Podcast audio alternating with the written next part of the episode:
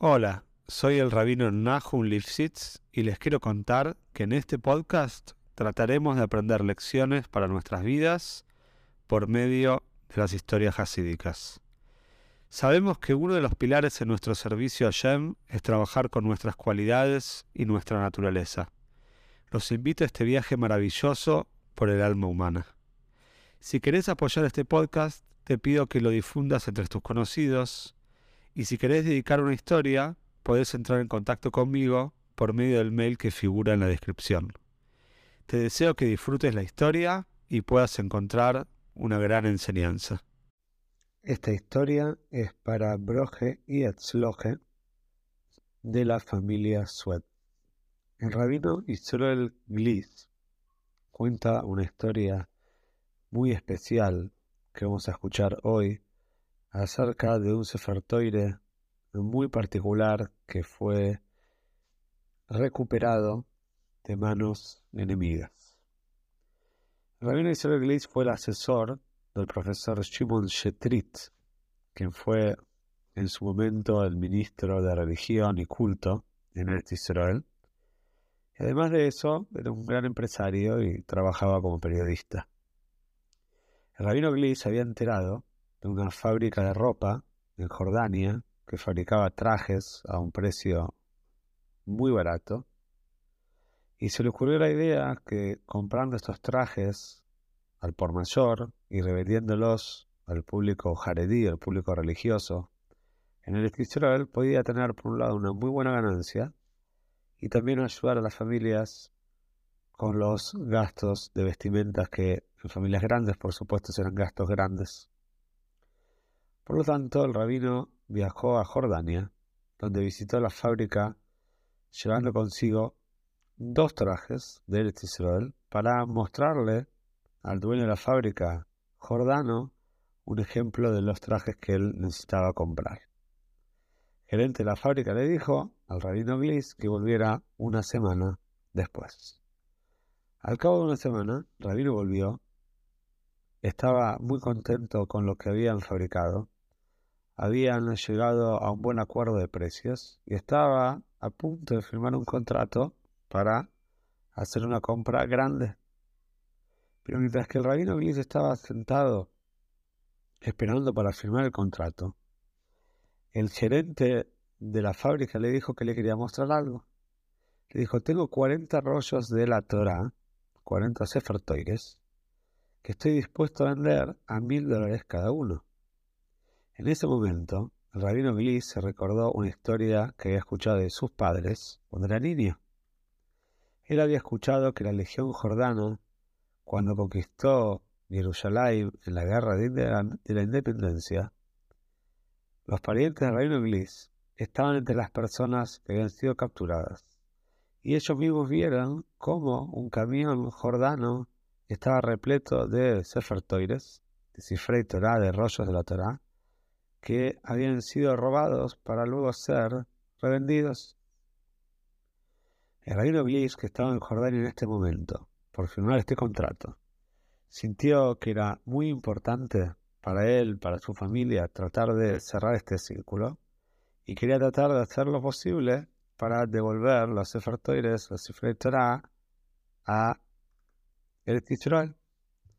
Así que siguió al gerente de la fábrica hacia una habitación lateral que estaba por ahí.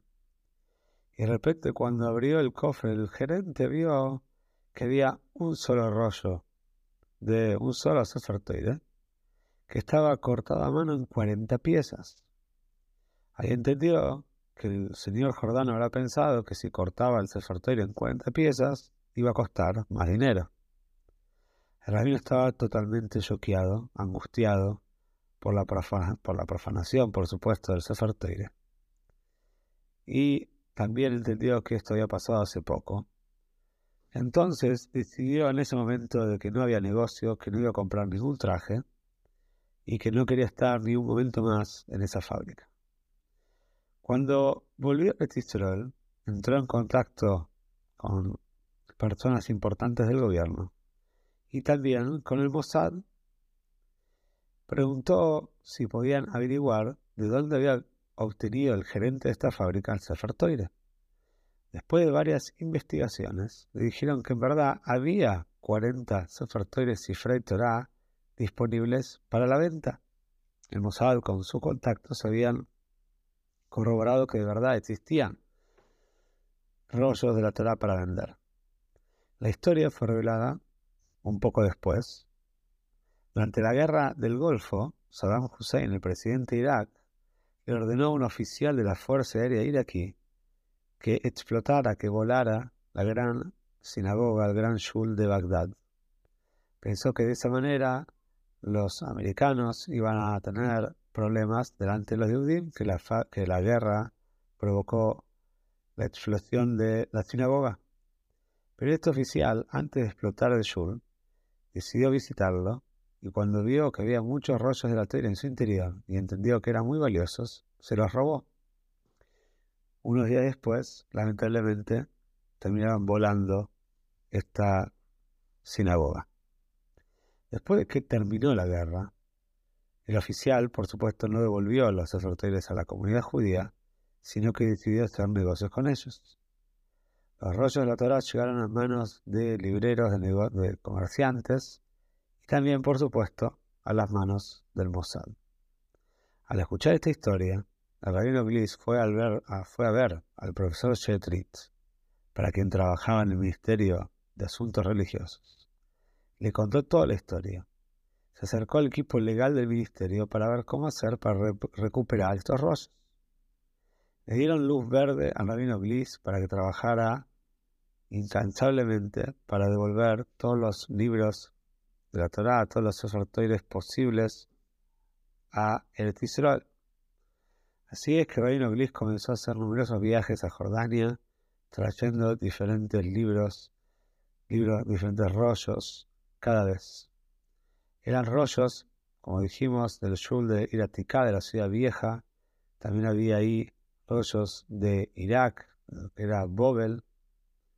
Y fueron llevados estos rollos a un majón, a un centro que se llama Majón Ot, donde el rabino Itzhok Steiner los reparó y los cuidaba de manera muy amorosa y dedicada. Cuando el rabino Glif finalmente trajo el último rollo de la toire, fue el rabino Yosef Sholom Elioshiv, delante al Mijojem, llevando este rollo consigo. El rabino Elioshiv aprovechó la oportunidad para examinar, para aprender de estos libros tan antiguos. Quería saber el espaciado entre las líneas, las letras. Después también les llevaron otros ofertorios al rey de Vishnitz. Y el rey sabía mucho historia también de estos sefartoires y se cuenta que lloró tanto cuando vio estos libros que necesitó una toalla para secarse las lágrimas. Finalmente, el rabino Glif fue a visitar al rabino Mordechai Leao, un rabino muy importante de la comunidad sefaradí. Ni siquiera había logrado abrirlo cuando el rabino Eliyahu, Mordejai Eliyahu, le dijo, mirá, este rollo pertenecía a la familia de Shaul Tzadka. Y empezó a hablar sobre este rollo, sobre el otro rollo, y se ve que el rabino Mordejai Eliyahu realmente sabía muchísimo de la historia de estos libros, que eran libros, de estos, perdón, estos rollos de la Toire, que habían pertenecido a comunidades sefaradí. De repente el rumor de dijo, hay otro Sefer que fue escrito por el Benishai, el famoso Benishai, que ya hemos contado varias historias sobre él.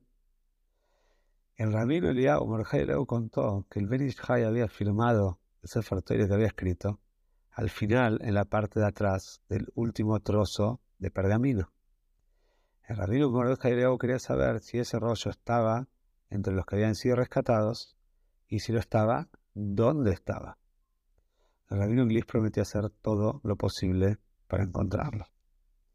Cuando investigó el asunto, el rabino inglés descubrió que ese Sefer en cuestión había sido recuperado y que hoy en día estaba ni más ni menos en las manos del Mossad. Después de que el Mossad ayudara a localizar y recuperar los rollos de la toira, la propia agencia de seguridad había recibido uno de ellos para usarlo en su shul privado. Sabemos muchas personas que trabajan en Mossad son personas ortodoxas. Resultó que la toire en el Shul del Mossad era exactamente la que el rabino Mordejai Leao estaba buscando. Era el famoso Sefer Toire del Benish Pero había un problema. El Mossad era, y sigue siendo, una de las organizaciones más protegidas, más secretas del mundo. La base secreta subterránea del Mossad donde se encontraba este Shul, y la sinagoga y el Sefer Toire, por supuesto, estaba totalmente escondido y no es de público conocimiento. Nadie sabe dónde está este lugar, a menos que necesite saberlo. El rabino Gliss hizo todo lo posible para organizar que el rabino Mordechai Leau pueda visitar el Shul del Mossad y pueda ver el rollo del Sefer Toire de Benishai escrito por él. Los agentes del Mossad planificaron para él una visita, estaban encantados cuando llegó el rabino Mordechai Leau, un rabino tan importante, y les mostró efectivamente que en la parte de atrás del último pergamino estaba la firma del Ben Ishai. Cuando Mordecai Leo vio esto, comenzó a temblar y a llorar. Todos se quedaron ahí, imagínense, atónitos, se unieron a las lágrimas del rabino Eliau, creían realmente que la Neshome, el alma del rabino de Ben Ishai, había guiado el rollo de la toira hacia donde tenía que estar. El jefe mismo del Mossad, que no era un hombre muy demostrativo, también estaba ahí llorando. Por supuesto, lágrimas de alegría y, emoción. Y el Sefer Toire, Bor Hashem, finalmente llegó a donde tenía que estar.